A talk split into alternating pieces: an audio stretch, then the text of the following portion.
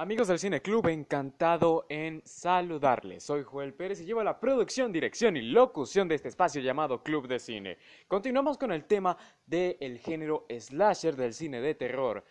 Y bueno, en el capítulo anterior vimos cómo fue que nació el género desde el 60 con la salida de Psycho y Pippin y también con los proto-slasher, como se les suele llamar a las películas que le vinieron antes a Halloween. Cuando sale Halloween, se despliega un, eh, una amalgama de películas slasher, Viernes 13, Pesadilla en el Street, El asesinato de Rosemary, todas estas reseñas las van a encontrar en la cuenta de Instagram. Pero eh, me quiero enfocar hoy en los periodos de éxito y algunas películas de la era dorada y algunas de la decadencia. Empezamos con la decadencia y en el tercer capítulo del tema vamos a continuar con la decadencia y el renacimiento de este subgénero. Para en el capítulo 4 dar unas em, consideraciones finales, ¿ok?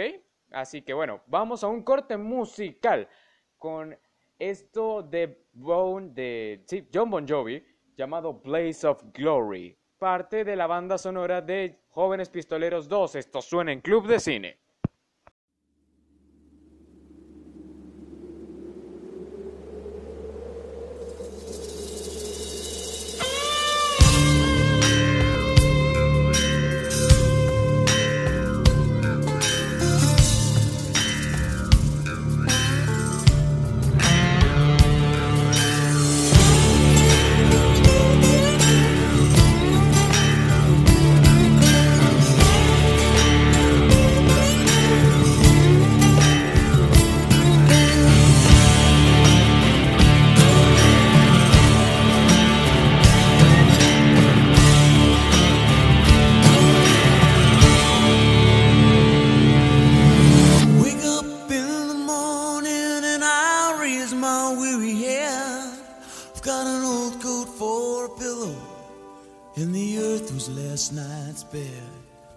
I don't know where I'm going, only God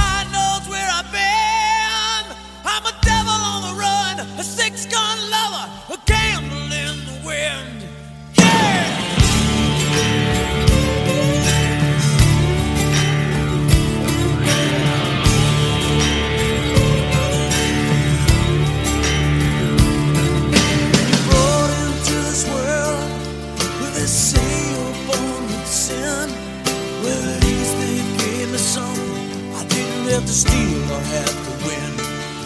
Well, then tell me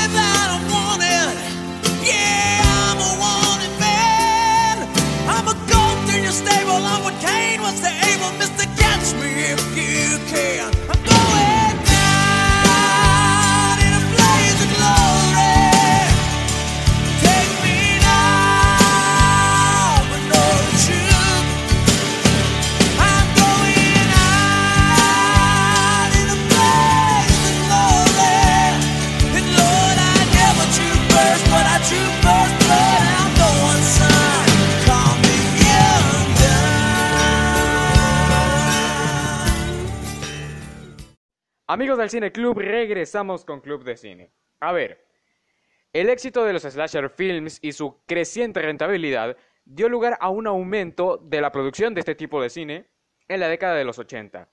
El éxito de Halloween daría lugar a nuevas películas como Viernes 13 o Prom Night, siendo el film de Carpenter la confirmación de este tipo de cine como producto rentable. Les pongo un ejemplo. El asesino de la caja de herramientas sería una de las prontas aportaciones al subgénero, repleta de violencia, desnudos y escenas de sexo, bueno, lo básico de un slasher. Pero la película claramente es un film exploitation, del cual voy a hablar en un tema. Creo que uno o dos temas que viene, pero se define lo siguiente.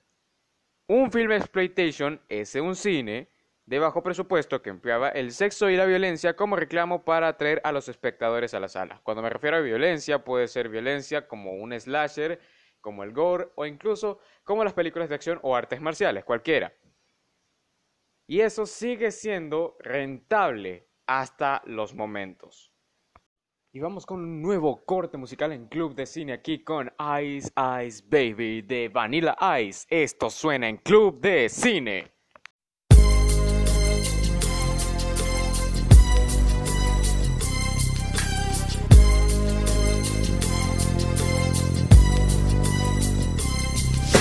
I walk through the valley of the shadow of death, I take a look at my life and realize there's nothing left. Cause I've been blasting and laughing so long that even my mama thinks that my mind is gone. But I ain't never crossed a man that didn't deserve it. Me be treated like a punk, you know that's unheard of. You better watch how you're talking and where you're walking, or you and your homies might be lined in chalk. I really hate the trip, but I gotta low. As they croak, I see myself in the pistol smoke. Fool, I'm the kind of G the little homies wanna be like on my knees in the night, saying prayers in the street light. Been spending most of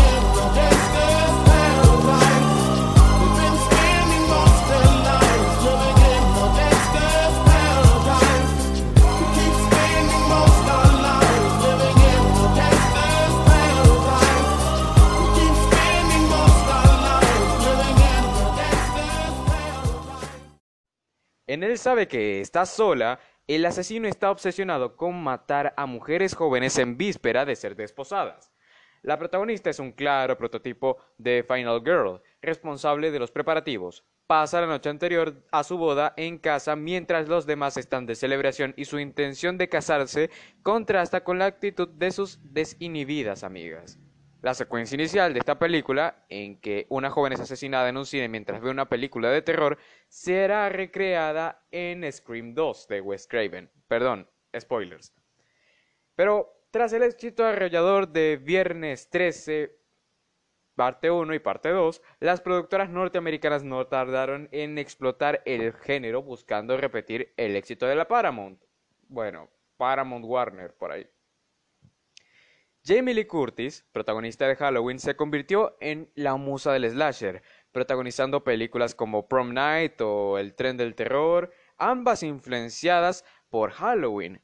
Tras el, eh, estreno de Terror Train, la Fox, 20th Century Fox, se retiró por un largo tiempo de la producción de películas slasher al no recaudar lo previsto en taquilla.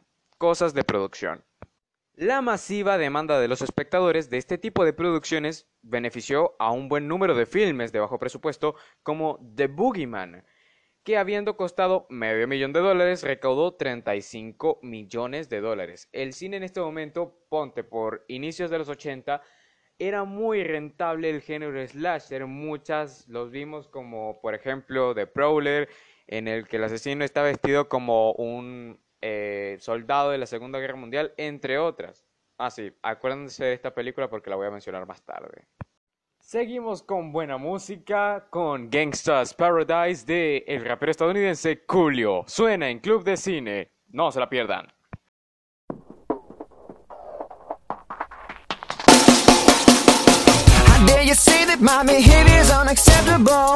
Condescending. Have the tendency of getting very physical. So watch your step, cause if I do, you need a miracle. You drain me dry and make me wonder why I'm even here. The double vision I was seeing is finally clear. You want to stay, but you know very well I want you gone. Not fit to fucking tread the ground that I am walking on.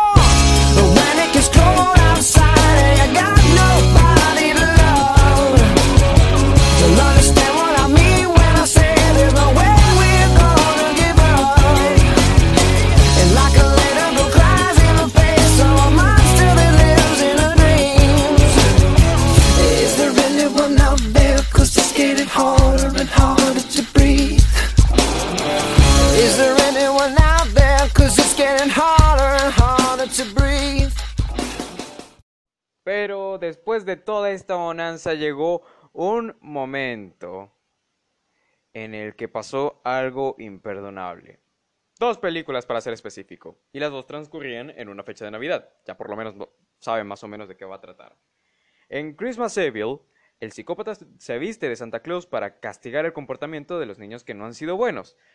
Aunque no será hasta 1984 con Noche de Paz, Noche de Muerte, cuando se suscitaría la polémica por el uso de la conocida figura navideña, llevando a asociaciones de padres y representantes a realizar numerosas protestas e incluso tratar de prohibir la exhibición de la película.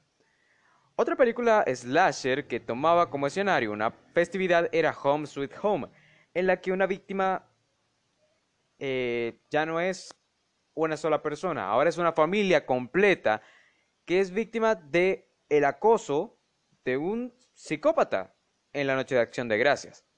Y ya para finales de los 80, casi todas las festividades tenían su cinta slasher. Y en 1981, tras el éxito de Friday the 13th, Viernes 13, parte 2, la Paramount se atrevió a distribuir otro film de modesto presupuesto, My Bloody Valentine. Los ejecutivos de la Paramount acudieron a un pase privado al acabar el montaje de la película y quedaron aterrorizados, pálidos, le dio la pálida, vieron estrellitas por la cantidad de violencia que contenía, por lo que no fue hasta que se realizaron severos cortes que la Paramount lanzó el metraje.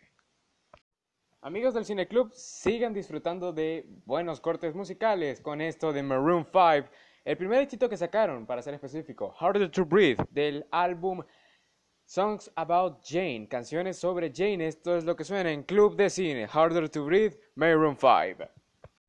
Y tres meses después de estas dos películas navideñas, llegaría a las pantallas otro de los clásicos de este subgénero, Happy Birthday to Me, un film caro para lo que acostumbran hacer las películas del subgénero, pero que durante la primera semana de su exhibición ya había logrado recuperar sus costes de producción.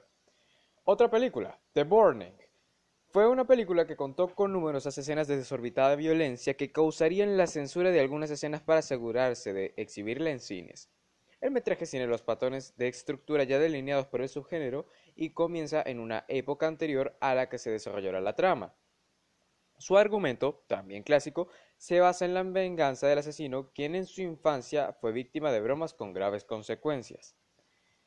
A ver, también tenemos el regreso de Psycho. Por ejemplo, Psycho 2 fue una arriesgada pero muy lograda apuesta de su director, al crear una secuela de la famosísima película 20 años después de su estreno. El film trata de ofrecer giros en el guion que sorprendan a los espectadores e intensifiquen el suspense. A pesar del tiempo transcurrido entre la primera película y esta, Franklin supo eh, plasmar ese paso del tiempo, justificándolo con el tiempo en el que Bates, Norman Bates, había pasado en el psiquiátrico. Además, Franklin tomó varios rasgos del cine slasher, como la subtrama de una pareja de jóvenes que entran a su casa para hacer relaciones y consumir droga que acaban siendo asesinados. El tirón que tuvieron ambas películas dio lugar a una secuela y a una precuela más. Psycho 3, dirigida por Anthony Perkins, el actor, que interpretaba a Norman Bates en toda la saga, y finalmente Psycho 4, el comienzo, que fue la precuela en donde Bates relataba a una locutora de radio a través de flashback la historia de su juventud y lo que sucedió antes de los hechos de la primera película. Otro de los indicadores de éxito de que estaban gozando las cintas slasher es la aparición de numerosos largometrajes que parodiaban los clichés dentro del subgénero, con el que el público ya estaba tremendamente familiarizado. Estas parodias, también llamadas spoof, se convertirían en una nueva forma de explotar su éxito, como películas como Student Bodies, Pandemonium o Class Reunion. En 1984 se estrenaría la magnánima película de Wes Craven, Una pesadilla en la calle del infierno, A Nightmare of Elm Street, que terminaría por convertirse, especialmente Freddy Krueger, en un fenómeno cultural que, siendo filmada con solo 1.8 millones, recaudaría casi 26. Estos números de taquilla, la increíble popularidad alcanzada por su malvado protagonista, darían lugar a una de las franquicias más conocidas y exitosas. La película, además, contribuyó con el establecimiento del estudio que la produjo, New Cinema, salvándolo de la bancarrota. Pesadilla en Elm Street tuvo tal impacto en el cine slasher que daría comienzo a una serie de películas del subgénero que tratarían de mezclar la realidad con el mundo de los sueños. Y la última gran película de el slasher es The Initiation, cuya protagonista fue Vera Miles, quien había dado vida a la hermana de Baron Crane en Psicosis. Esta fue la última gran cinta slasher estrenada en la Edad de Oro. Poco después, el cine slasher comenzaría a desaparecer en las grandes pantallas de cine, solamente quedando rastros en las tiendas de video, en los videoclubs para ser específicos, los noventeros. Último corte musical de este programa y nos vamos con Love is All Around, perteneciente a la banda sonora de Cuatro bodas y un funeral, comedia romántica protagonizada por Hugh Grant. Esto suena en Club de Cine.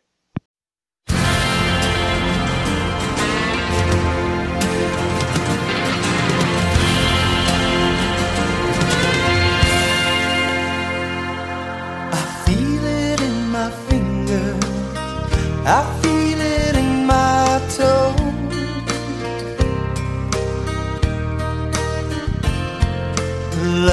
Is all around me, and so the feeling grows.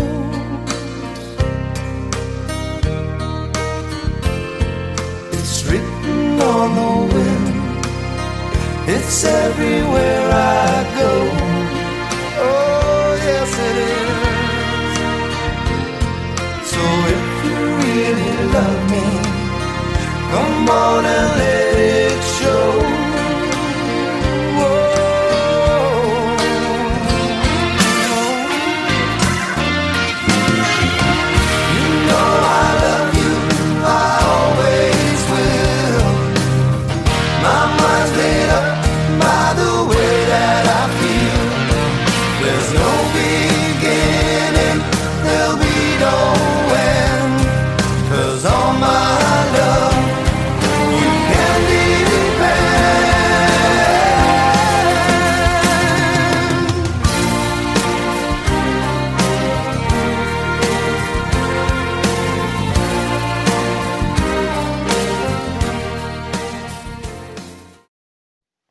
Amigos del Cine Club, lamentablemente nos toca despedir en la edición del día de hoy de su podcast favorito Club de Cine. Así quiero primero agradecerles a ustedes los que me siguen semana a semana. Ese es el mejor premio que me pueden dar, que es el premio de su sintonía, el premio y el honor y la dicha de su sintonía. Pero además quisiera agradecer a los amigos de México, Colombia, Chile, Estados Unidos.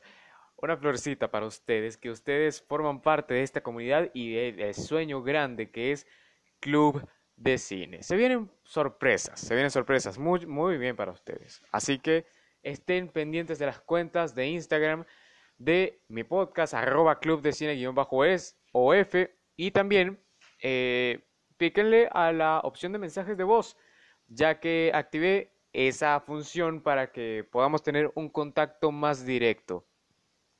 Bueno, no me queda más que de- decir que nos vemos la próxima semana aquí en Club de Cine, siempre con muchísimo respeto por ustedes. Dios los bendiga. Feliz fin de semana.